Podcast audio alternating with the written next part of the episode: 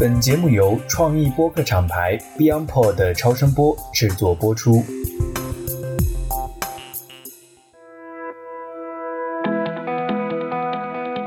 各位听众朋友们，大家好。这期案例呢是餐饮赛道的品牌 Gaga，聊如何以餐饮作为入口，打造生活方式品牌。我自己是在去年下半年，因为做 CPA 博客营销白皮书，开始注意到 Gaga 做了一档播客节目，叫做 Oh My God。节目里呢，Gaga 的 CMO Jennifer，他们叫贾老师哈，非常直率的表达，和他的小伙伴，还有他们邀请的嘉宾，他们叫 Gaga Guest，都给我留下了很深的印象。那今年十一过后呢，Jennifer 算是正式卸任 Gaga 的 CMO，开始了他 Gap 的游学旅程。我觉得此时此刻也许是一个比较好的时点，去复盘一下 Gaga 这个案例。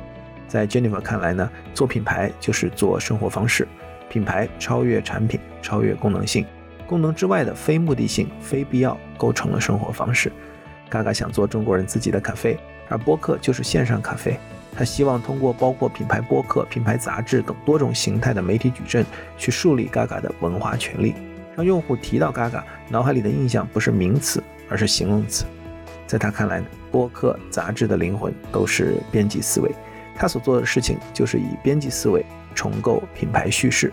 好的编辑思维需要回答几个问题：你想表达什么？当下的世界需要什么？你将带领群体见识什么样的图景？那么，带着这样的思维，究竟如何推动一家主打茶饮的餐饮公司走向一家覆盖消费者生活全场景的生活方式文化品牌？就让我们跟着 Jennifer 一起进入最新的这期节目吧。各位听众朋友，大家好。欢迎来到最新一期的超频对话和 DTC Lab 串台的节目。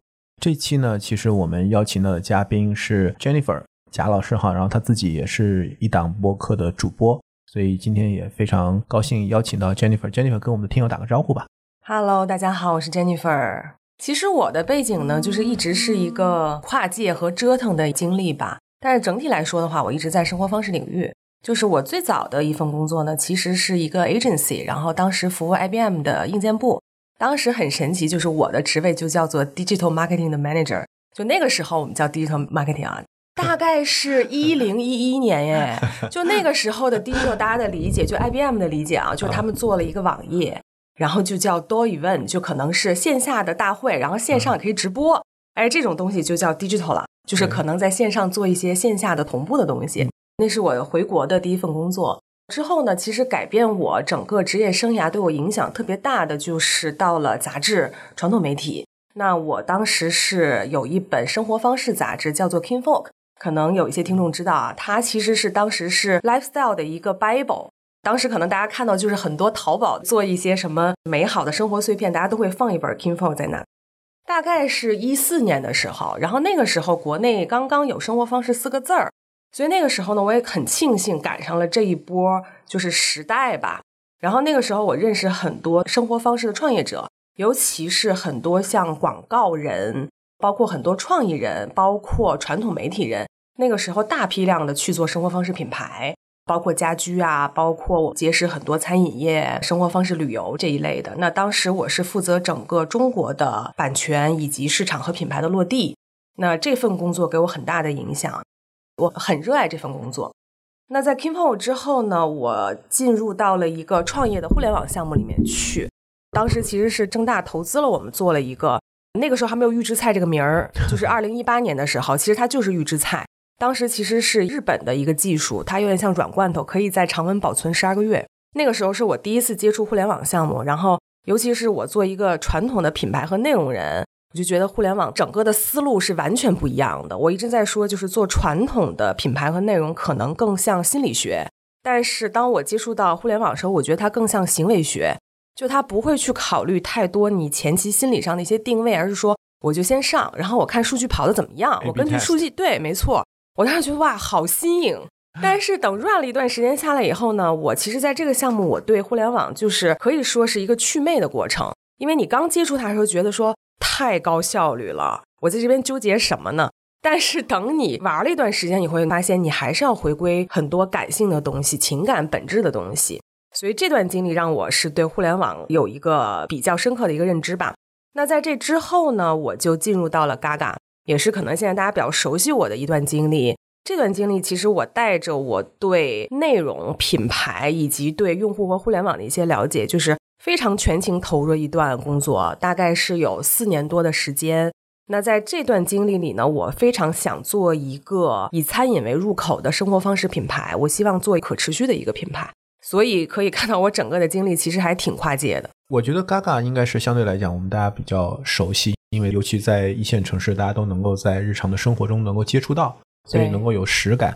然后我觉得当时你在 Gaga 品牌升级的时候写了一篇微信的公众号的文章，我们也可以放到 Show Notes 里面，大家可以看到哈。其实我比较感兴趣的点在于，在疫情这样一个大的背景下，我们知道对餐饮其实是非常挑战的。然后你主要的时间其实就是在横跨这个疫情的这样的一个前后。对，在这样的一个环境下，我知道 Gaga 其实现在有超过七十家店。是的，所以我觉得。在这种环境里面，可能生存很多时候是大家第一要考虑的。但是呢，要做一个品牌，尤其是生活方式品牌，又是一个可能从愿景层面来讲，大家都想去的地方。我不知道，就是说这两个中间的这个关系是一个什么样的。首先呢，其实我在做整个升级定位的时候是疫情之前，然后很多人也后面在问我这个问题啊，甚至就是收获了一些 challenge，就是说。你是不是在不务正业啊？就是你一个餐饮品牌，为什么要做生活方式这样的一个定位？那其实我想说的是，它不是我一个拍脑门或者是一个情怀的一个策略，而是因为其实 Gaga 它所处的行业的一个分类。那大家知道，其实西餐在整个中国的餐饮市场里，它本身就是一个小众。在之前的话，Gaga 对自己定位其实是一个我们之前一直在打的一个口号，叫做鲜果茶的鼻祖。因为其实确实是 Gaga 最早是做水果茶的品牌，因为它生长在深圳嘛。十三年前，因为 Gaga 今年已经进入到第十四个年头了，他最早去做鲜果茶的，所以之前一直把自己定位成一个茶饮品。那当然，在一四年左右，当我加入的时候，其实我是建议说，我们不用再在这片红海里去争吧，因为其实大家已经走出了完全不一样的道路。所以当时其实。在生活方式这个定位之前，我先说，我们能不能明确一下我们在哪个行业里面去玩？在未来的五到十年，定义我们的战场。对，没错。那其实我是觉得，就是当时的喜茶奈雪已经完全走出一个，因为我一直觉得喜茶，我当时给它定义是社交类的品牌嘛，我自己心里中的三个品牌。那其实它已经在做大单品、大爆款，以及再去做社交营销，它的方式很像零售和互联网的思维了。但其实 Gaga 它整体的思维还是比较注重内容体验，像用户的这种情感的关怀上的，包括我们也很重视空间这样的。那所以其实我觉得我们有不同的品牌优势。那基于这样的点的话，其实我觉得 Gaga 为什么不去尝试一下做中国休闲餐饮第一呢？因为其实当时在休闲餐饮这个领域里，并没有一个品牌跑出来。就是到今天我们提起，比如说轻餐，其实轻餐这个词儿都不是很准确。轻食更不准确，就是我们想到的可能是以前的新元素，包括 Vagas。其实最早必胜客在打下午茶，就是他其实是很早在餐饮里面去打场景，就按这种传统意义上我们的那种餐，就是说比如午餐啊、晚宴啊，就这样的，就是他在里面打下午茶那种。我我理解是比较早在国内去教育你说的休闲餐饮的这样的一个概念的。嗯，对，其实像必胜客那会儿，就有点像现在精品咖啡和星巴克的关系。就是他们其实是给国人和国内市场教育了一种品类和一种生活方式的入门儿，但是其实当你真正去到这类大的快餐的品类，你会发现它的产品也好，还是它的体验也好，到后面当你有更升级的需求的时候，你就觉得满足不了你了。当然，它起到了一个很好的教育的一个作用。那其实 Gaga 也确实是在那个时候，就是二零一零年的时候诞生的，他也发现了市场上有这样的一个空白。但它提供了一个升级版。为什么我们当时做水果茶乘以全天不同时段的食物加上空间？我们说水果茶、轻食和空间是我们三个产品的核心支柱。那其实就是给到用户意识到我们需要这样的一个场景，给到他一个升级的体验。其实，在我心里的话，当然这是我自己的定义啊，就我把品牌分成了三种：性价比品牌、社交品牌和文化品牌。那么性价比品牌的话呢，就是我认为去做薄利多销，它要去拉尽可能多的用户，以及铺尽可能多的渠道。那比如说很多的互联网品牌，我觉得可能就是性价比品牌这类的。那比如说当时我觉得像瑞幸，因为当时我在分类的时候，大概是一八年、一九年的时候吧，我觉得他们就是很典型的，就是用户我买你的产品，我会觉得性价比很高。那当然，作为品牌来说，它收获了很大规模的用户量，还有它的这个整个的市场占有率。那第二种社交品牌的话呢，我觉得它更多是用大单品、大爆款的方式，然后呢，配合这种打法呢，它去做大量的社交的营销。比如说，我在各个我的年轻用户能看到的平台去做热门啊、话题啊，不停的去刺激我的用户关注到我的品牌。那所以，像当时我觉得像喜茶。包括很多的新消费品牌，他们都在用这样的策略，就不停的用话题去配合我的爆款去打。但是这样的一个方式，就是对我来说，我觉得有点累，因为你要不停的去制造吸引眼球的东西。那第三种呢，其实就是文化品牌，这也是最难的一种。当然，你刚才也提到，可能是我们尤其做品牌人最向往的一种品牌。那我觉得他追求的是给有限的人提供无限的价值，他就是陪伴一群人，我越来越了解你，你也越来越信任我。我们度过了很长一段时间，那我不仅仅给你提供某一类的产品，我可能今天我给你提供吃的，但因为我们的关系、我们的信任，我明天可以给你提供穿的、住的，或者是各种各样的东西，就是提供很长尾的产品的选择。所以这是我心目中的三种品牌的一个分类。我觉得可能各自大家对这个分类会有不同的定义和描述哈。可能从我的角度来讲，我我会把它倾向于是一种，就是说战略的选择。就是说，我在资源有限的情况下，我选择用什么样的方式去配置资源，以及我最终和消费者构建一个什么样的关系，对我们来讲是一个最合适的这样的一个商业模式。那在不同的阶段，可能随着我的资源的情况不一样，然后市场的竞争的格局也不一样，我可能会有不同的选择，对吧？比如说瑞幸，可能你当时说你一八一九年的时候，你认为它极致性价比，但我们现在看瑞幸，其实在刚才你所谓的这个社交的这个维度上。其实是做的非常好的，对吧？所以我觉得它是阶段性的，跟着企业的战略来去调整。但是我觉得生活方式听起来它的指向很像这个文化，往这个方向去指引。这个生活方式品牌跟你刚才讲的这三类品牌的关系是一个什么样？其实我自己也讲过一句话，我就说，其实做品牌本身就是做生活方式。因为其实很多人问过我，就包括我这几年都觉得“生活方式”四个字儿都变成一个贬义词儿了，真的是变成一个贬义词，就是你做生活方式的，就这样的一个感觉。就是我觉得大家把它看得太割裂了，因为毕竟就是我觉得任何的东西，它为了传播，它可能都会贴一些标签儿，不管是他自己愿意还是被别人贴上的。那我觉得“生活方式”这四个词儿，刚才我也在讲，其实从一四年开始，就大家会对它形成一些概念，就是你是不是做家居的，你是不是做美而无用的东西，你你就是干这些东西，是不是就叫生活方式？其实我觉得可能是确实这类品类它更多被归到了生活方式，但是我们不要过度把它看成是一种单独的行业或者是某种产品，它叫生活方式。因为我觉得任何一个企业如果想做品牌，它的底层逻辑就是生活方式，因为我一直觉得品牌是什么？其实品牌本质上它是个务虚的东西，你很难说某一个动作它就是一定是做品牌就要做这几个动作，因为它一直像一个气溶胶一样，它是润物细无声的东西。包括我在说，它其实是非必要功能以外的东西，因为功能的东西其实真的就是产品。我买一个产品，首先我要看它功能好不好，好不好用吧。但是功能以外，为什么你会选择这个品牌不选那个品牌？一定是带给你功能以外的情绪也好，或者是价值观的认同也好，所以它本身就是很虚的东西。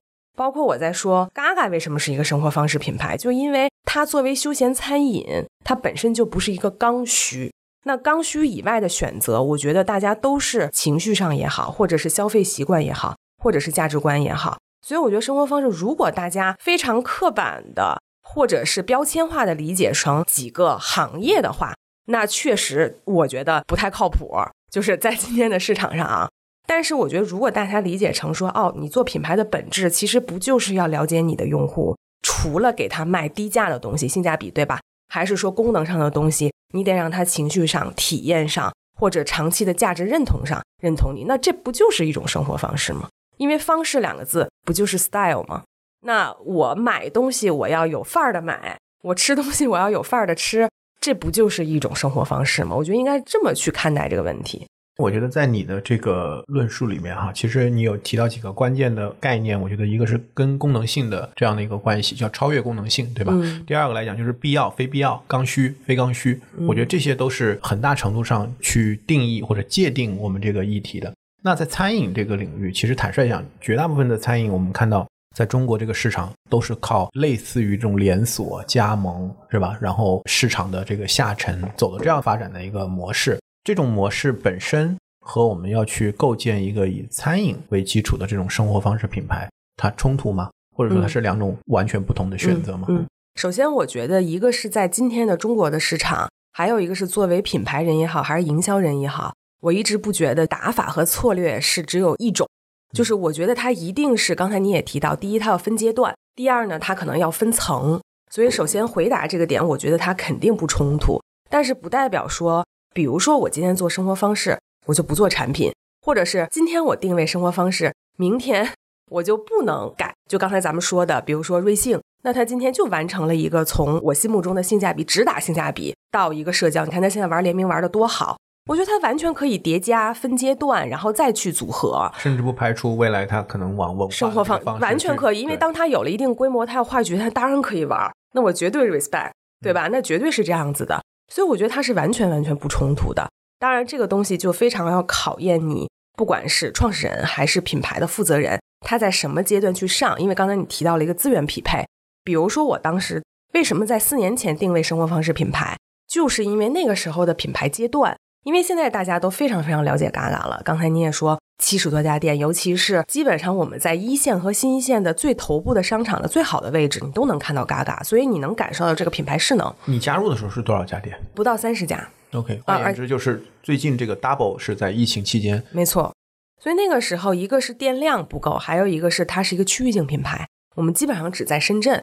那处于那样阶段的时候，我觉得为什么要定位它成一个生活方式呢？是因为。你要先有一个自己的面貌，这个面貌还得跟别人差异化，让升维市场。我一直说是升维市场，因为毕竟我们当时一个深圳品牌，因为我是北京人，以前备赛北京，经常北京、上海两边跑，我知道北京和上海的市场竞争有多激烈。那当你去打一个升维市场的时候，你一定要有一些策略在的。当然，这个策略不是说耍滑头或怎么样，这本来就是我们内心的和未来的一个愿景。那我觉得它就最适合在这个阶段讲出来，而不是说。你想象一下啊，如果当时我是一个深圳品牌，所有人不认识我，然后我去到上海了，然后我说我家的汉堡特别好吃，你懂我意思吗？就是你要选择一个适合你品牌阶段和适合你当时打仗需要的一个策略去做。所以我觉得它一定是分阶段。但是现在也有人问我，就是已经是在站在现在这个时间点去说哦。那你为什么不定位产品？我觉得这都是有点事后回头去看了。理解。嗯，我觉得在疫情前，你当时一去做的最重要的动作是品牌升级，哈。对。我想问一下，就是说，你觉得在当时那个时间点，品牌升级的紧迫性有多强？因为我们知道，很多时候我们会把这些东西归纳为可能重要不紧急，就是很多的时候会把它认为品牌这个事情，尤其是在生存，或者说在现在大家都说好听一点更务实啊，但实际上可能更短期这样的一个环境下。另外一方面，我们知道，就像你说的，像上海、北京，其实类似定位的，或者至少大家在感知上觉得，比如像你刚才说新元素啊、瓦嘎斯啊，就很多。但我们知道，有些品牌其实，在疫情中间它就倒下了。所以当时的一个竞争是什么样的？我们的差异化？我觉得我当时判断品牌升级这件事情是重要且紧急的一件事儿。那这个时候，其实它也面临企业的一个迭代，就是说我从一个比较私有化的区域化的品牌。我怎么去打新的市场？怎么去进一步的去扩张？那我给出的答案其实就是你要重新定义你自己是谁，就是你在这个市场的位置是什么。那接下来，其实我在做这个升级的过程中，疫情就来了嘛。那其实我觉得我们踩这个点也是非常非常的准的，因为其实我们对于 Gaga 来说是一个完全线下的品牌。那其实我们在疫情期间很神奇的是，我们其实是逆势增长的，除了说。关店的时候，那肯定是没有生意。但只要一开，我们马上生意甚至飙回到疫情之前。那其实我们洞察到一个点是什么呢？就反而是因为我们做的是非必要，就是反而我们做的是非刚需。因为你仔细想一想，其实，在疫情期间，我们除了很极端的一些 case 啊，就是基本上我们吃饭啊这些基本刚需是没什么问题的。但为什么疫情几年，我们恨不得是过去人生中最不快乐的几年呢？因为我们没有非必要的东西。你记得这几个词儿吗？就当时就说非必要不要堂食，非必要不要干嘛干嘛。但是其实这些所谓的非必要就是给你快乐的东西。那这个其实我认为是 Gaga 品牌的本质，就是你不是为了我一定要吃你的沙拉，我一定要吃你的汉堡了，因为你外卖也可以点，对吧？那为什么我要来这儿？因为我觉得环境好，我喜欢坐在户外的感觉，我喜欢去看蓝天和白云的感觉。所以，当我们只要一开，那马上是爆满。那我们本身就提供了一种非必要的感性的体验的东西。我觉得对这个人群来讲，它是必要。对，可以这么说。然后还有一个点，从商业上来讲，那确实是因为我们之前，因为我们一直在深圳，其实我们在深圳整体的基本盘是非常稳固的。毕竟在这个区域已经做了十年，确实整个创始人他的思路一直是稳扎稳打，把我的产品、把我的空间做得非常的扎实。那在那个时候正好是要去做扩张的时候，所以其实我们是 everything ready 的一个状态。那正好在别人退的时候，其实我觉得一个是对于我来说啊。因为我觉得不能做线下的时候是最好做内容的时候，因为你没有那么多杂念，就是所有事情都是在可以 ongoing 的时候，你一定要忙着做线下活动啊，做这做那呀。那大家都停了的时候，这是一个再好不过的时间，让你去修内功啊，去做品牌。当时包括我们在做用户的基建的东西，去做内容，去做升级，这对于我来说是一个特别好的时间。那对于商业上来说，大家在退的时候，我们拿着过去十年积攒的这些基本盘，我们可以拿到很好的位置。就是我们其实，在疫情期间签了非常多的铺位，然后再配合我刚才说的，只要一开，就是我们这个人群，他就会，我要马上跟朋友见面，我要马上下楼喝一杯。所以我觉得当时是正好是一个天时地利人和的一个状态。对，我觉得这个非常 make sense，而且我觉得很好的回答了为什么。在一个大环境，所谓的非必要不聚集，非必要不要去参与这种去 engage 这种生活活动的时候，这些用户他会必要性的认知，然后最后把生意去打满。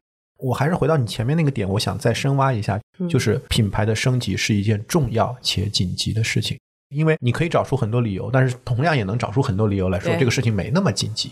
对，就是其实我是当时是抱着一个不破不立的一个心态的。因为我接手的时候正好是 Gaga 十年嘛，那他整个十年都是非常平稳的度过，包括我在说他在他自己的深圳市场其实是非常好的一个状态。那我不禁在想，就说未来十年我们要做一个什么样的品牌？但其实我心里想，什么叫不破不立呢？就是与其说我们做一些保守的，或者是说市面上大家都在玩的东西，我觉得不如说是去做一个引领和创新的事情。怎么体现你所谓的引领和创新？其实它最核心的点就在于我的这个定位，就是我希望未来大家不仅仅认知 Gaga 是一个餐饮品牌，而是一个以餐饮为入口的生活方式品牌。这个其实就是回归到我刚才说的，通过我的洞察，我觉得我们的用户来 Gaga，他不是为了一杯水果茶，或者是吃一个什么东西，但这件事情可能是品牌本身和用户都没有发现的东西，或者是说他们发现，但是他们没有提炼出来。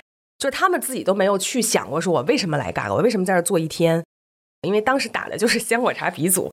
然后我甚至当时听到很多人说，好像听说过嘎嘎好像是卖奶茶的，你知道吗？跟现在大家再去谈嘎嘎，那完全是两个状态。那所以我在当时是这样的一个情况下，我觉得必须要打破这种之前的认知，或者是说，它其实是一个不要睡在以前的功劳本上，就是我以前这么厉害，我创造了这个品类。我当然要把这个东西继续说下去，世世代代再说十年了。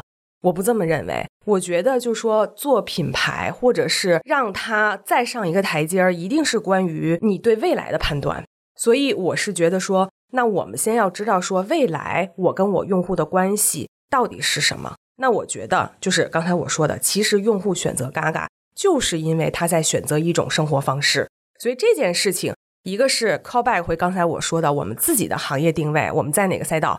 我觉得我应该在休闲餐饮赛道，因为这里面还没有人跑出来。那休闲餐饮本身就是生活方式，所以第一是去卖这个点，第二就是我要告诉用户说，其实你知不知道，你来嘎嘎不是为了一杯果茶，而是说你在选择一种生活方式。那我觉得一下把我的用户的客群也好，还是包括后面他们说。确实，我们提升了客单价。通过这次的这个定位，因为他觉得哦，原来我在买体验，不是说买一杯果茶。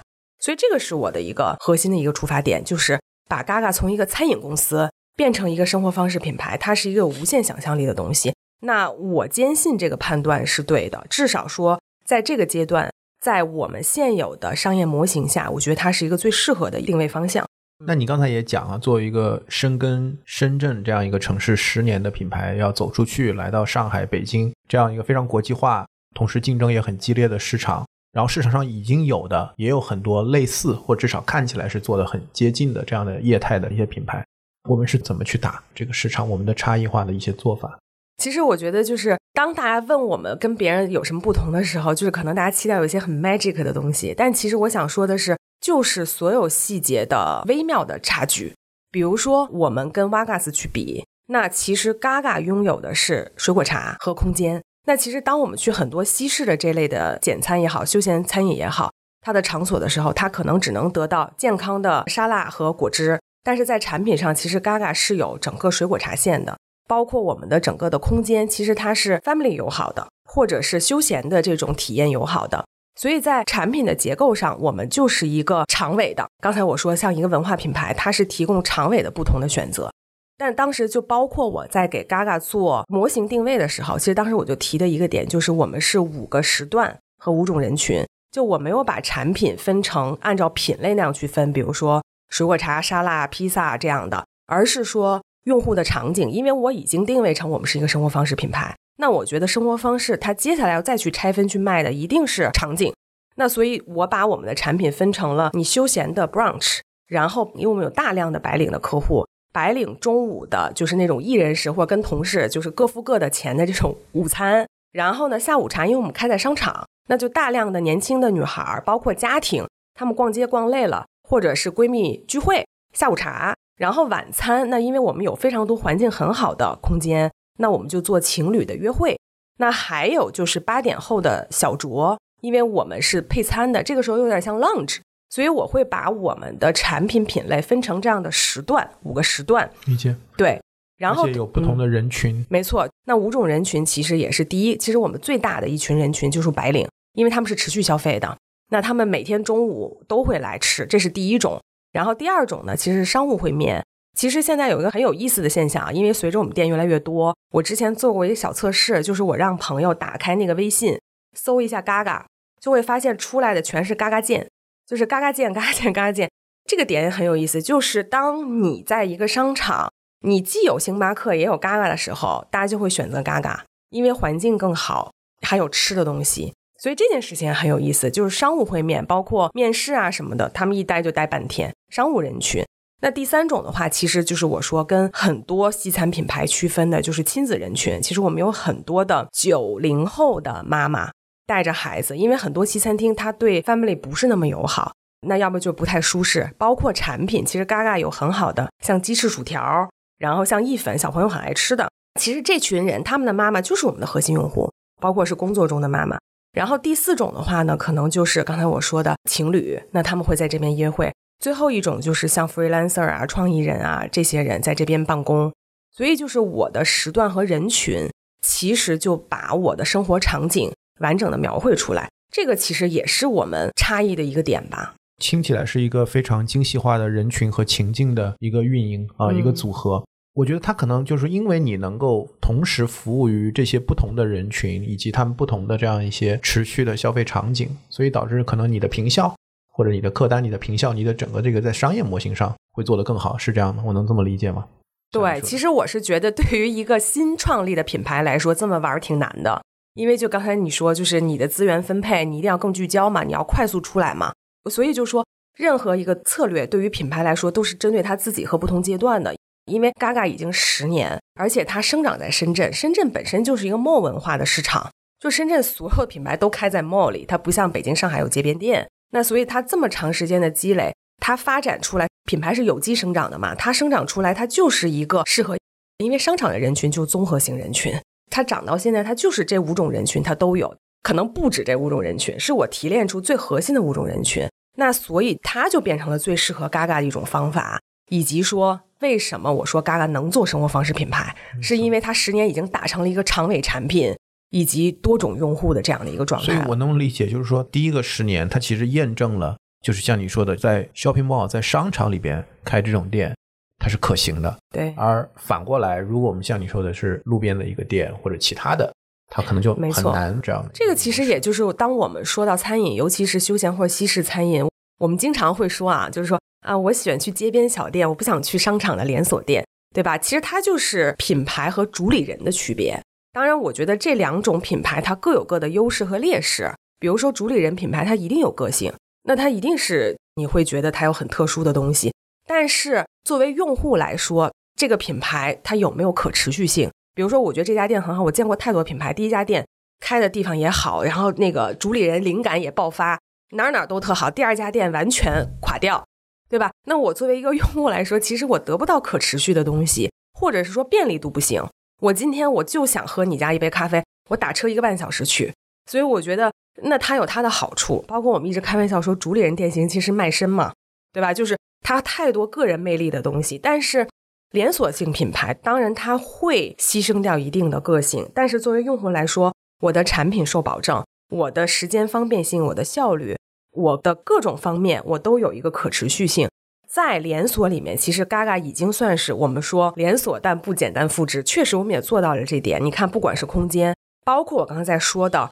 时段、品类和人群，我们都在做差异化，所以我觉得我们是在找一个中间的平衡。对，我觉得这个话题其实真相很骨感，就是主理人品牌很多时候可能打的标签是小而美，嗯，但其实很现实的挑战就是长不大，就是规模化的这个问题。就你刚才讲，你说主理人品牌和这个品牌，对这个中间的这个差别，对，所以其实 Gaga 当时也是从小而美长出来，变成美而强，找到中间这个点，就是美不能被扔掉。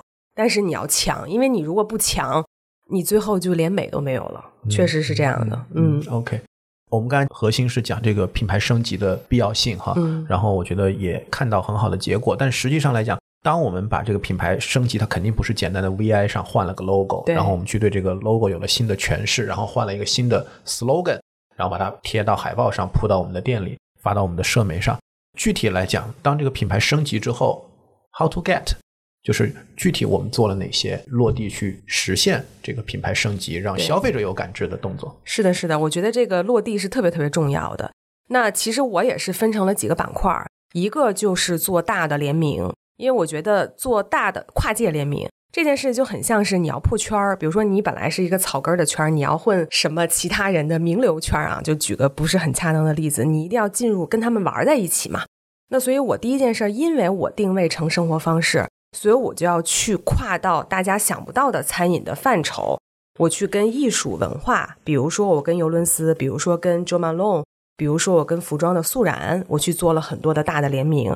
那这些东西可以让你快速的在这群人的体系里让他们认知你，因为其实就包括我当时做 VI 的时候，其实我说我对标的是罗意威，就是罗意威，就是我从来没有对标过任何的一个餐饮品牌。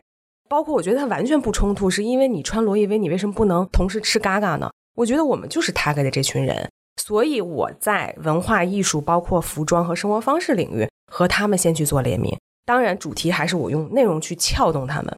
包括比如当时素然，他已经今年第十七年了吧？他当时跟我说，他十七年从来没有跟任何品牌做过联名。我当时也挺震惊的，我还问他，我说：“那我是什么点打动了你呢？”他说：“可能就是你对内容的执着吧，包括你对内容的那种细节的那种执着的把控。”所以，我先做的这样大的联名，让别人知道我们其实还是很有效果的，这是一件事情，可以叫它整合营销吧。然后第二件事情呢，就是把我所有的视觉也好，和我生活方式定位也好，融到我的关键大店里。因为刚才也提到，就是我经历这几年正好是疫情和我们去关键扩新市场插旗的时候。因为我们比如说上海真正意义上的首店，南京、杭州、北京，对吧？北京三里屯的真正意义的首店，都是在我升级之后去做的。那我会把我所有东西放到大店里，把它当成一个大事件去营销。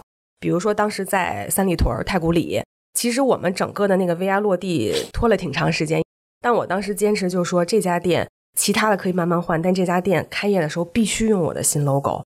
包括当时我跟设计师，我跟广玉就是一直在调那个 logo 多大，放在什么位置。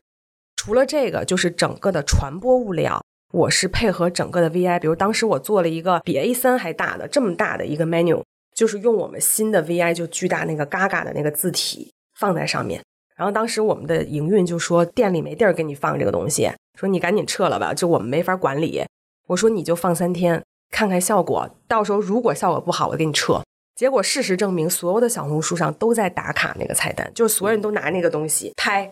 我当时其实没有做任何诱导，就像我那篇文章没有做任何转发诱导，就十万加了。大家都在拍，然后都到店里问说那菜单在哪，我们要拍照。然后包括后面我去到南京那些店，我都不用去做诱导，大家就说哦，北京的所谓网红啊，虽然我不太喜欢这名儿，网红品牌来了，都在拍那个物料的照片。所以其实整个的落地，我是配合着整个新店和传播物料的打法去做的。就这几件事儿，它跟我们的生意是结合在一起的，包括新品和一些市场的活动。那另外我还做了一件事儿，其实就是品牌的，我觉得它可能可以称作到零到一的一个内容建设。那其实我自己做的，除了说渗透到刚才说的所有的日常生意里的内容，我单独去做了播客和杂志，就是纯内容的东西。就是因为我在说，其实如果你要做生活方式品牌，你一定要树立自己的文化权利。当然，我们以前是媒体人嘛，我们对这件事情比较敏感。那什么叫文化权利？就是如果你只做投放，比如说你每天去做转化类的东西，其实我觉得转化类的东西，它真的是你今天不投就没有，就明天你 get 不到任何的痕迹。因为我真的投过，我觉得它是一场就不归路，就跟吸鸦片一样，就这样的感觉。但是什么叫文化权利？就是你有自己的价值观、态度和你自己的表达的占地，我觉得这个是特别特别重要的，而且它是一个长期主义，它绝对不是说一天两天。我投了一百万就收获了多少钱这样的东西，所以那为什么我同时做了杂志和播客？就是我觉得它俩是内容的两种非常鲜明的形式。那杂志当然我以前是杂志人，首先对它有情怀的，但第二呢，我是觉得任何深度的内容还是需要纸质的承载，包括它可以保存，它可以在摸它的时候翻阅。包括我当时想做的是一本咖啡桌上的杂志，我刚才在说跟我的体验要打闭环嘛。我在这无所事事的时候，我翻个杂志嘛。我要回归到我说帮助都市人找回丢失的幸福和闲暇艺术。那一本杂志是再合适不过的东西，它是深度的东西。然后播客呢，它又很像我对 Gaga 的一种理念，就是它是一个非常碎片化的，它是全时段的，它不是大正餐，它不是正襟危坐的。就是我对 Gaga 的定义也是这样的，因为我们是休闲的咖啡。那我觉得播客也是这样，就你不用压力那么大。你什么时候想捡起来就听一下，什么时候想放下来就放下来。我觉得它是一个线上咖啡，所以我觉得这两个东西正好是形成了一个互补。那暂时对我来说，我就觉得是基建这两个东西是我觉得很必要的。因为我自己的一个观念里面哈，我们叫 DTC Lab 嘛，我认为怎么去构建跟消费者的这样一个双向互动的这种 direct 这样的一个直接的关系里边，我觉得内容资产、关系资产。包括我觉得，对于有线下的空间的资产，我觉得这是非常值得去经营的抓手。那么在内容资产里面呢，我觉得大家现在慢慢都能够意识到，就在现在的流量环境里边，你没有足够的内容，有特别是优质的内容，你其实是处在一个非常不利的一个局面。就像你说的，只能去靠投流，而且它的效果会很差。但是我觉得很多人在想这个做内容资产的时候呢，我们有一个概念的内容抽屉哈，就是说他可能会想的是说，我在社媒上我要开很多的账号。在小红书我也要有，抖音我也要有，视频号我也要有，像哔哩哔哩我也要有，但很少就是说，我觉得那是个横向的，就是我要把它铺开。但我觉得你的做法是一个纵向的，就是说我有线上的，我也有公众号，我也有小程序，我也有这些东西。但是我做杂志和播客，我觉得它是一个不一样的思考逻辑。你觉得这个跟我们说做很多的这种社媒的账号的区别在哪儿？我觉得这个也不得不说啊，作为品牌人来说，我觉得你一定要先做你擅长的东西。我觉得这是一个很实际的东西，就是你在操盘任何的事情的时候，你一定要先做自己有把握的东西。这个是第一个啊，就是比较私心说一下这个。然后其次来讲的话，我觉得它还是分阶段。其实刚才你说这些东西，我觉得也非常的重要。但是对于一个餐饮品牌，包括那个时候来说，资源和预算都是有限的时候。如果说我是无限的话，我一定回答你是两个我都做，我一定两个都做，我两个 team 分别去做这件事情，这是没错的。但是你让我去做取舍的话，第一，我刚才说我要选择我特别有把握的东西，手拿把攥，而且效率贼高的东西先做，这没什么错。然后第二件事呢，依然是回到我刚才说那个点，我觉得在那个阶段，我们先要立住我们是谁。就是如果说是那种我叫它碎片性的内容啊，不管是短视频还是小红书，我觉得它比较碎片。那这种东西可能是可以帮你去积攒流量，或者是说它拼在一起是个东西。但我觉得在那个时候，它不是最适合我的一件事情，因为它太散。我要先建立一个体系。比如说，现在我也在做自己的小红书，我会发现，我觉得这是一个正逻辑，就是我先把大块的体系性的东西做好以后，比如说我有一个大方案，我在小红书我可以拆开十篇笔记发，但是你十篇笔记很难拼成我的那个大方案，所以我才觉得从我的角度上来说，这是一个正逻辑，先做品牌就正式范儿的东西。OK，你刚才提到这个就是文化权利这个概念，其实我觉得非常有意思。在现在的这样一个流量环境里面，其实对品牌来讲，最大的一个挑战，我觉得是话语权的。我们去年有一期节目叫《品牌的权杖》，就品牌失去了这个权杖。以、嗯以往就是说他有钱是吧？我是甲方，然后我其实对很多事情是可以控制的，但现在其实是没有的。也有很多品牌转而诉之于我们去把很多的这个东西交给网红，然后这些博主，希望通过他们来去帮品牌获得用户、赢得口碑。那么你怎么看待？就我觉得在你刚才那个文化权利的这个概念下往下延展，就品牌那怎么才去能够让自己有话语权？其实我觉得这件事儿呢，就是现在没有品牌坚持下来，就是没有人给我们去打样儿，那我们好像就默认这件事情不能成。尤其是我觉得，就是现在环境特别的浮躁和焦虑，别人都在去跟 KOL 或网红去合作，如果你不做，你不出去抢这些用户，你就会丢失到这个市场。但其实有没有人坚持下来成功呢？那大家都在中途放弃掉了。我觉得就是大概有跟网红合作吗？或者你怎么看待去跟这些网红合作？就我一直在说，它是一个道和术的区别。包括我在做很多的策略和优先级拆分的时候，比如说，我觉得跟网红或者投流，它是一种战术，它是一个术，它是一个工具，我们当然需要。比如说，我刚刚在说，我每次做大的 campaign，在托底，我一定会去做投放和投流的。但是我觉得这件事情不能本末倒置。比如说，今天我就是要炒作一个话题，那今天什么火，我先去调研一下，然后在这个火的话题下，哪个 KOL 最火，我再去跟他合作。我觉得这种东西真的是我说的一个不归路。他可能每一次抽这个鸦片都有反应，但你就不能戒断，你完全不能戒断。但是如果你忍住不去抽这个东西，你去建立你自己的真正的内容或者是话语体系的话，那是不是你坚持一年没效果，两年没效果，第三年你就能反客为主呢？当然，这件事情没有品牌在今天愿意去坚持。嘎嘎在这一块呢？我们这几年再去尝试去做播客、去做杂志、去做内容，但是我觉得远远不够，因为它需要一个很大的 team，或者是他专门去 focus 在这件事情去做。包括上次其实我跟你分享过，现在我们看到有的媒体集团，对吧？我觉得他就是跑出来了呀，那他就是整个的团队非常 focus 在做这件事情。但是你说他没有商业价值吗？我觉得它有很强的商业价值，但是你必须相信这件事情，你得投入去做，而不是说 OK 我有了两个点位。那其实这样的思路就是做到后面，如果不再去投放的话，它也 somehow 变成了一种投流啊，这样渠道变成了一个数的一个方法了。你现在个人有一档播客，我也听到嗯你觉得播客其实是很像一个声音版的杂志哈。播客和杂志这两种形态，它的相似性和它的差异，我觉得播客和杂志有很多的相似性。就为什么我不太会拍视频？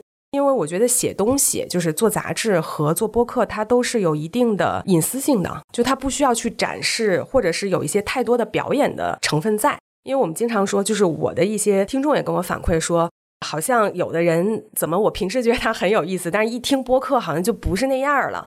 那其实我也会发现说，声音这种东西，包括文字这种东西，它是很真诚的，因为它没有额外的添加的，比如说我见面三分情，或者是有肢体语言这些东西，它就非常考验你个人的底层的东西，比如说你的知识储备、你的反应，包括你的真诚度，这个也很重要。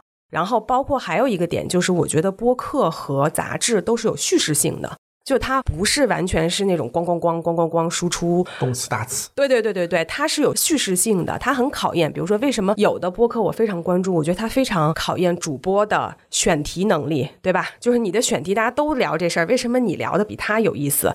因为你切入话题的视角不一样。那就杂志也是，我们大家都报这个事儿，为什么我看你呢？因为你有风格，你会做选题，你会做问题的切入。然后第二就是你怎么去铺陈这件事儿，就像你一直在问我问题或者矫正我问题，这个节奏，因为杂志也是需要有节奏的。比如当我们去做一本杂志的时候，你不能全是长篇文章吧，你也不能全是碎片化信息吧，你可能一开篇是碎片化的，然后你要有一个深度的，然后你再有一个圆桌的，它是非常讲究内容的节奏的。那我觉得这点上，播客和杂志是非常像的。还有一个就是我刚才说，我反复提到的编辑思维。其实我觉得，优秀的主播跟优秀的编辑一样，就是他是要全能的。我一直说，编辑是一个非常全能的工种，因为比如说，我说在广告公司，它通常是一个 team，就是你有 account，你有 creative，你有 designer 去帮你去 support 一个客户。但是在编辑部不是的，编辑部你就是一个 senior 的编辑，就你什么都得管。就是第一，你要搞选题，你要判断现在的趋势，你也很懂市场和用户啊，对不对？然后呢，我们在杂志社，我们不叫设计师，我们叫美编，就是画画的人、排版人，他本身也得是个编辑，他也得懂内容，他不是说啊，我就做完稿的。所以所有东西都是你俩去瞧，你俩通过你俩的审美、视野和对事物的判断，做出这个东西来。然后你还得有社会资源能力，因为我们作为编辑，就是你自己约稿子去啊，就是你有这个杂志的 title 在，你去找作者，你去找嘉宾，这不跟主播也一样吗？所以就是你又得有文学比例、策划能力，还得有审美，你还得有储备知识，你还得有资源能力。所以我觉得从个人角度上来说，编辑和主播也很像。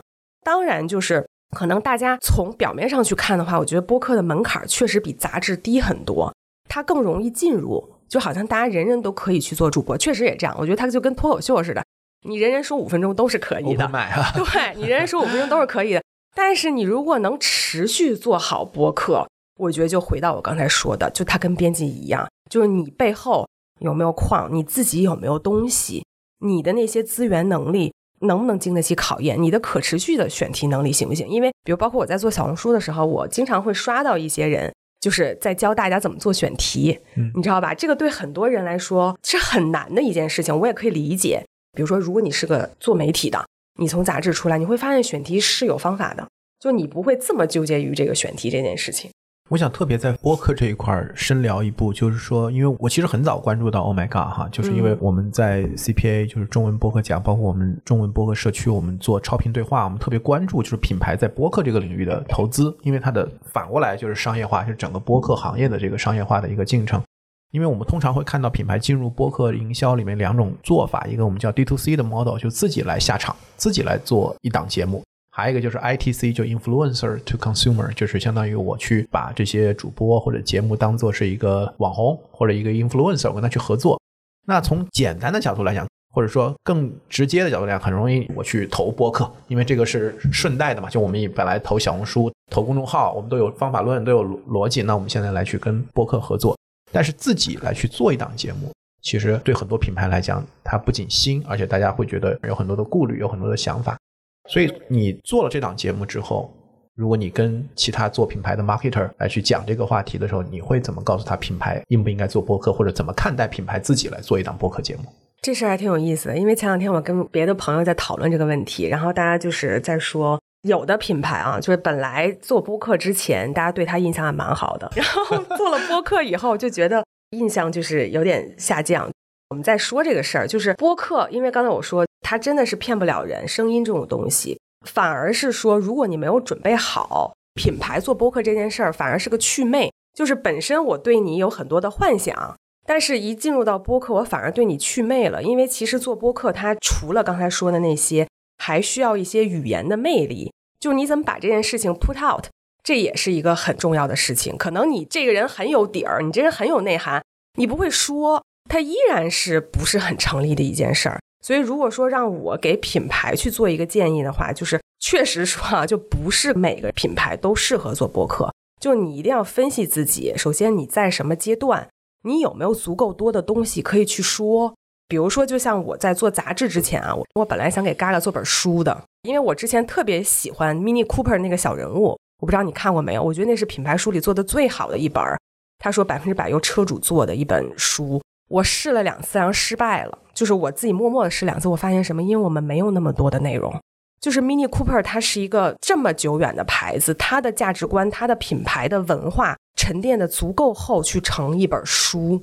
我后来发现，为什么我做了杂志就成功了？是因为 Gaga 不是没东西，它只是不适合他的东西做一本书。当我们做一本非常轻松的，我说我叫 Gagaism 一本书的时候，它一下就成立了。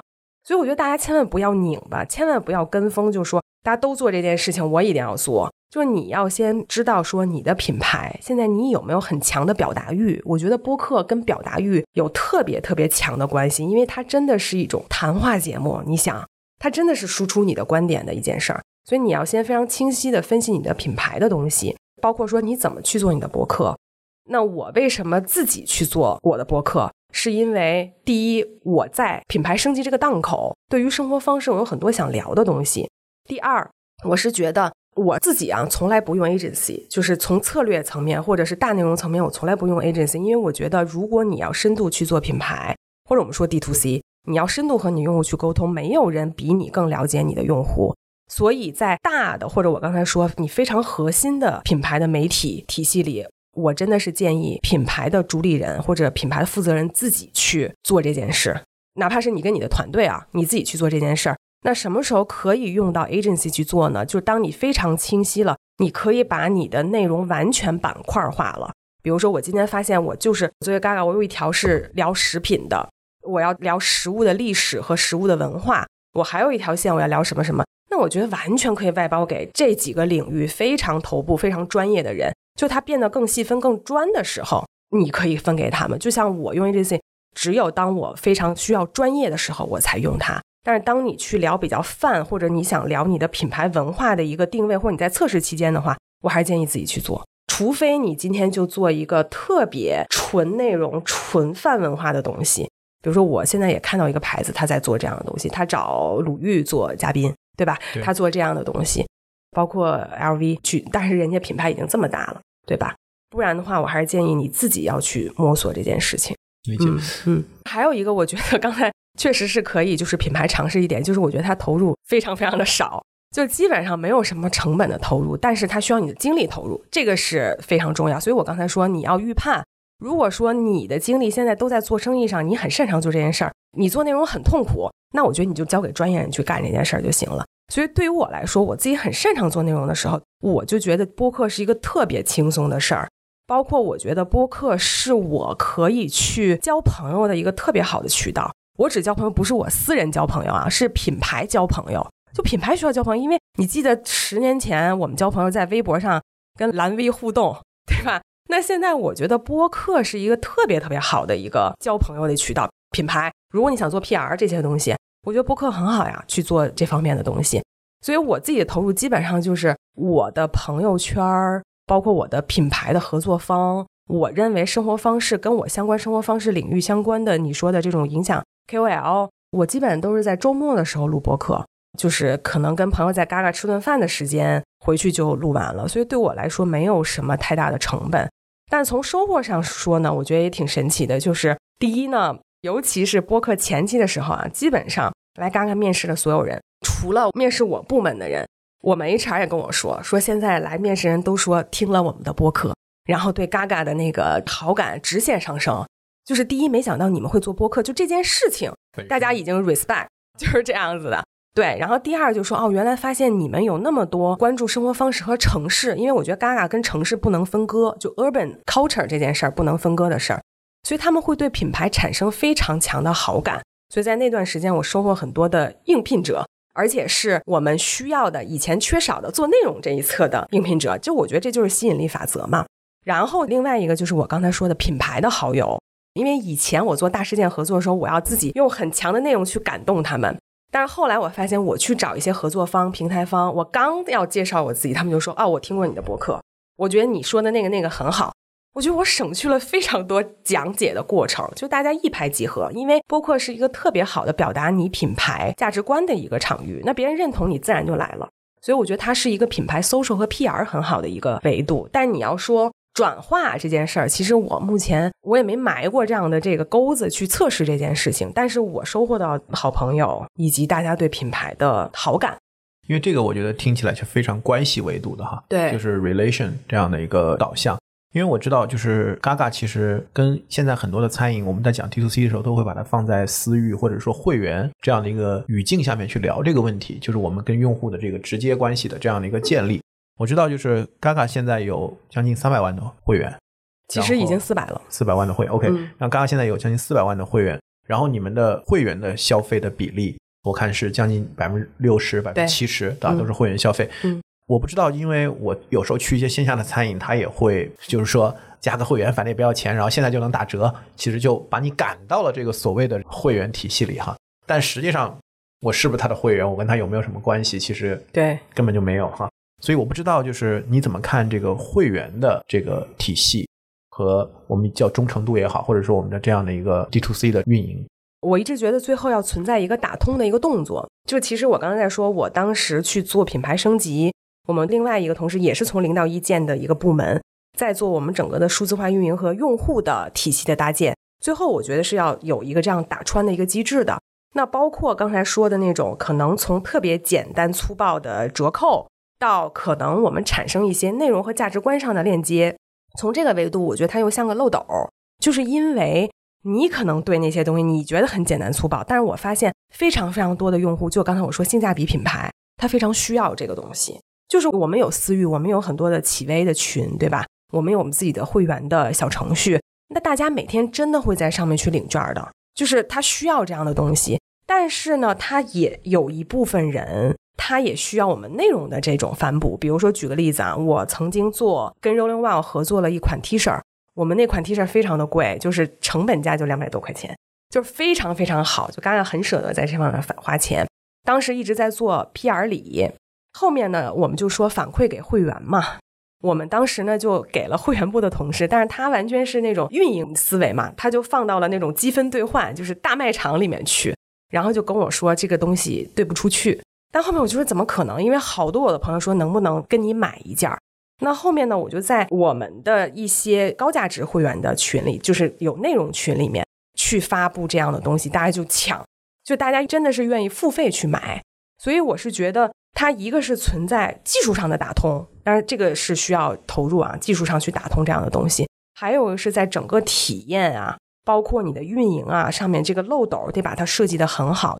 今天你白印内容，明天你可能你也需要券儿，就你要把它分开，就像我刚刚说品牌策略一样，你不可能说啊，我只选高价值，我不选性价比，或者说我只用折扣，我不用内容，没有办法这么去说，它一定是分层去做的。所以我觉得听下来就是说，在你们内部的话，可能管会员的是一个部门，对，然后管内容的是一个部门，但实际上这里边其实是有更多的去衔接的空间，可以去提升的这样的一个空间的哈。为了录今天的节目哈，我也听了你个人的这个播客，包括你在这个品牌星球上的那个分享。其实我觉得在那个节目的最后有一段话是你 ending 的那一部分，其实我觉得是一个很好的议题。那么你当时讲就是说品牌要去突破这个行业品类和文化的这样的一个边界，去引领这个消费者的这个视野的边界哈。然后你就讲严肃的媒体和文化媒体不会消失，那品牌接过这个传统媒体的这样的一个接力棒啊，我的理解哈，就是我把它提炼一下。我们知道传统媒体，我们今天讲了很多，因为你是杂志出身，其实我第一份工作也是在报纸，所以我觉得媒体人已经经过了就是对新媒体或者说对更新的这种媒体形式的这样的一个接纳，包括融洽，然后最后大家自己在成为新媒体哈。那严肃类的媒体和这个文化类的媒体。它的发展，我觉得它跟这个社会更大的语境上来讲，其实跟这个社会都有很大的一个关系。那你觉得，就是品牌有机会来去接过传统媒体的接力棒，来做一部分这方面的探索吗？我觉得从理想上和理论上，我一定要接的。但是还是回到我刚才说的，就有没有品牌愿意继续坚持去做？就这个，我现在没有看到，确实是这样的。我相信，如果你坚持一年、两年、三年，你会收获到那个时候的红利的，就你会打成自己的闭环的。那为什么我觉得品牌从理论上一定要去做这样的事儿呢？是因为，比如说我之前在大会上我也说，就是你在中国已经看不到报刊亭了，就这个物种已经消失了。那大家其实现在也不再买杂志，或者是书也很少看了，都听博客。对对。但是其实我觉得回归到做品牌本身，其实你还是研究人性嘛。到底其实人还是需要这些东西的。就你看了太多那样的东西以后。我就说，其实杂志编辑他的一个最大的使命，就是不仅仅是给你你爱吃的东西，还要给你一些对你健康、你应该吃的东西。我觉得这个东西是非常非常重要的一件事儿。但是我们可能已经不能说，我单独辟出来一个渠道，或者是单独一个消费行为去购买杂志了，因为以前媒体是单独的一条线儿。那我觉得谁能接过这个接力棒呢？那他一定是做品牌的企业，因为我觉得这是一个双赢的事情。就是我刚才在说的，你到最后你发现流量红利吃完了以后，你一定要回归做自己的这种内容体系去宣发的这种体系，这是迟早要走的一条路。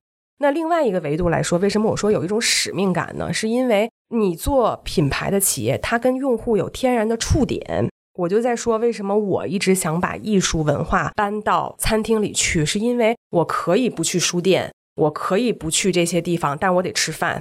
尤其咱们中国人说，真的是民以食为天，不管发生天大的事情，我得出去吃饭。我见朋友聊事儿，我都得去在饭桌上进行。那我真的是有一个这样的使命感，说，既然我跟你天天见，对吧？刚才咱刷朋友全是嘎嘎见嘎嘎见，那我为什么不能给你一些这些东西？而且我可以把它消化成很轻松的东西给你。比如说杂志，你还觉得重，那我可以迭代啊，我可以再去更新啊。对吧？我觉得这个内容的形式不重要，但是它的深度、它的启发性、它的引领性，我觉得这个东西不能变。所以从这种理想化的使命来说，我觉得品牌它应该，因为我觉得你刚刚说提到就是做对且难的事情，就是我们不是刻意追求难啊，但是我觉得这件事儿从理论上它是对的，我觉得它是一件对的事情。然后从反过来说，我觉得从长期主义上来说，其实我觉得做内容不用投入太多的钱的。你为什么不一点点细水长流把它建立起来呢？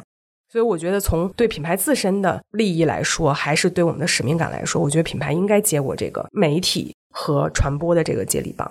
对，而且我觉得特别重要的一个词，你也反复提到，就是关于引领这个地方。因为我觉得在算法的这个时代，更多的时候我们是去迎合，就是说我们去响应。但实际上，就是说，如果你要去真正的成为一个文化品牌，或者说希望形成你非常鲜明独特的风格，我觉得那一定是要去立的，就是你要去引领一些东西。这样的话，跟你有共识的人，他才会看到你，同时能靠近你，然后最后你们能走到一起。我觉得这个本身其实是一个品牌打造的很本质的一件事情。对，我觉得有的时候，其实我们反而是被一些社会规训所洗脑了。就比如说，当我们提一些所谓文化或者是什么的时候，大家就觉得啊，你这个天方夜谭，不可能。现在大家都怎么怎么样？但是你仔细想一想，就是你从接受短视频到爱上短视频，那不是他们反复教育你，你才 get 到这个东西吗？比如说我在研究我自己的时候，就是比如有的东西，我从讨厌它到成为它，对吧？就是你一开始他给你推东西，你觉得什么玩意儿啊？但是他天对对，但是天天给你推，你就突然觉得哎，好像也还行。所以你去想一下这个过程，难道不是互联网在引领你吗？当然，他是用一个很聪明的办法，就像吃那个薯条垃圾食品一样，就他用一些东西引诱你。但是本来你也说，哎，我今天不能吃垃圾食品了。但为什么你上瘾了呢？那其实你也被他引领了。那为什么品牌这点自信都没有呢？对吧？就是你只是今天没有做而已。但你怎么不知道，你坚持做下去，你不能成为引领那个人呢？因为他们没有见过。就像我当时说的。我写那篇长文文章，我所有的小朋友都说现在没有人看长文，你就弄点动效，你就弄点那个什么图，大家就喜欢看。我说不行，我说这个东西是我要表达我自己内心为什么干这件事，我要真诚的跟我用户沟通，这不就 DTC 吗？就是我要跟我用户真实的沟通，我不要去搞那些套路。那事实证明，大家就非常掰音啊。当时真的是我们设计师就当时就给我发微信说你是不是请的托啊？说怎么那么多人说的那么真情实感在底下留言？我说真没有。他说太惊人了，他说我真的没想到，对吧？那你不去试一试，你怎么知道你不能引领呢？因为就在我发布这个微信之前，还一堆人说，我跟你讲詹妮弗你更新这个 VI 真的错了，你真的踩雷了，很多人都跟我这么说。但是为什么发完以后不是这样的效果呢？所以就大家不敢去这么做，大家都觉得说我要走一个社会规训，我最保险的方式去做。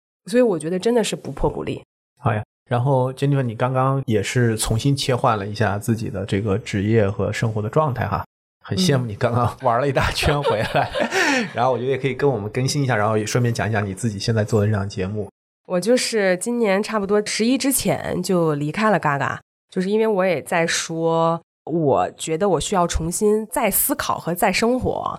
Oh my god，可能会不定期更新。但是我自己开了一个叫做 Jennifer 无穷动的一个节目，就是它跟我现在的状态很像。就尤其是我觉得，对于现在的品牌人和内容人来说，我觉得是一个挺 suffer 或者是 struggle 的一个时代。因为今年就是疫情回来，大家都知道市场非常的焦虑，品牌这件事情大家就一直说是务虚。那今年大家更觉得说不要做品牌了，做生意吧。其实这个品牌和生意对立起来，对，越来越对立起来了。虽然我很理解，因为我觉得。所有的创始人都非常非常的不容易，他们要扛住所有的压力，我很理解。但是我觉得我作为一个，就大家听下来也大概知道，就是我其实挺理想主义，还有有我自己的价值观的坚持的一个人。我想停下来去思考一下，就是我坚持的东西到底对不对？那我开这档节目，我也想去，因为我身边很多的朋友，我感受到他们也很焦虑。那我想跟这些品牌人和内容人去探讨，说我们到底要面临怎样的自我迭代也好，我们应该坚持什么，我们应该改变什么？但是说一千道一万，我的这样节目和我现在的思考都是你要关注道而不是术，就是术这件事情真的是一年一个变，你如果追它追不过来。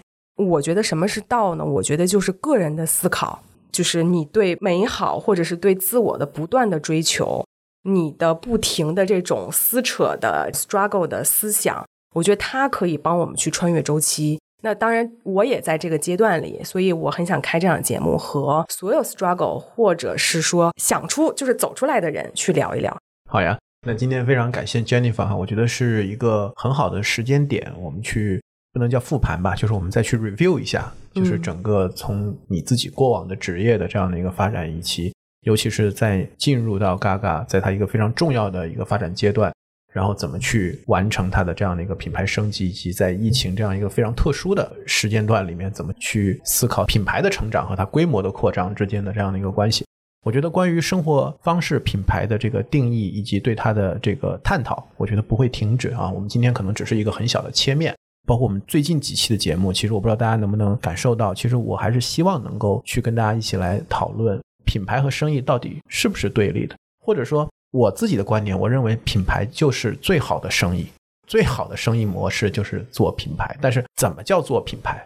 品牌不是一件容易的事情。绝大部分的企业，我觉得在刚一开始的时候就已经失败掉了，就是因为它其实并没有真正用做品牌的方式来做这个生意。他选择另外一种方式，但也无可厚非。我觉得做生意有很多种方式，对，品牌只是其中一种。但是你得知道你在做什么，就你要知道你是不是真的想做品牌这种生意的模式，以及是不是在用品牌的方式在做这个生意。我觉得这件事情是大家需要思考清楚的。没错。好，那非常谢谢 Jennifer，非常谢谢艾勇老师。希望后面有机会进一步的聊。好啦，谢谢，拜拜，拜拜。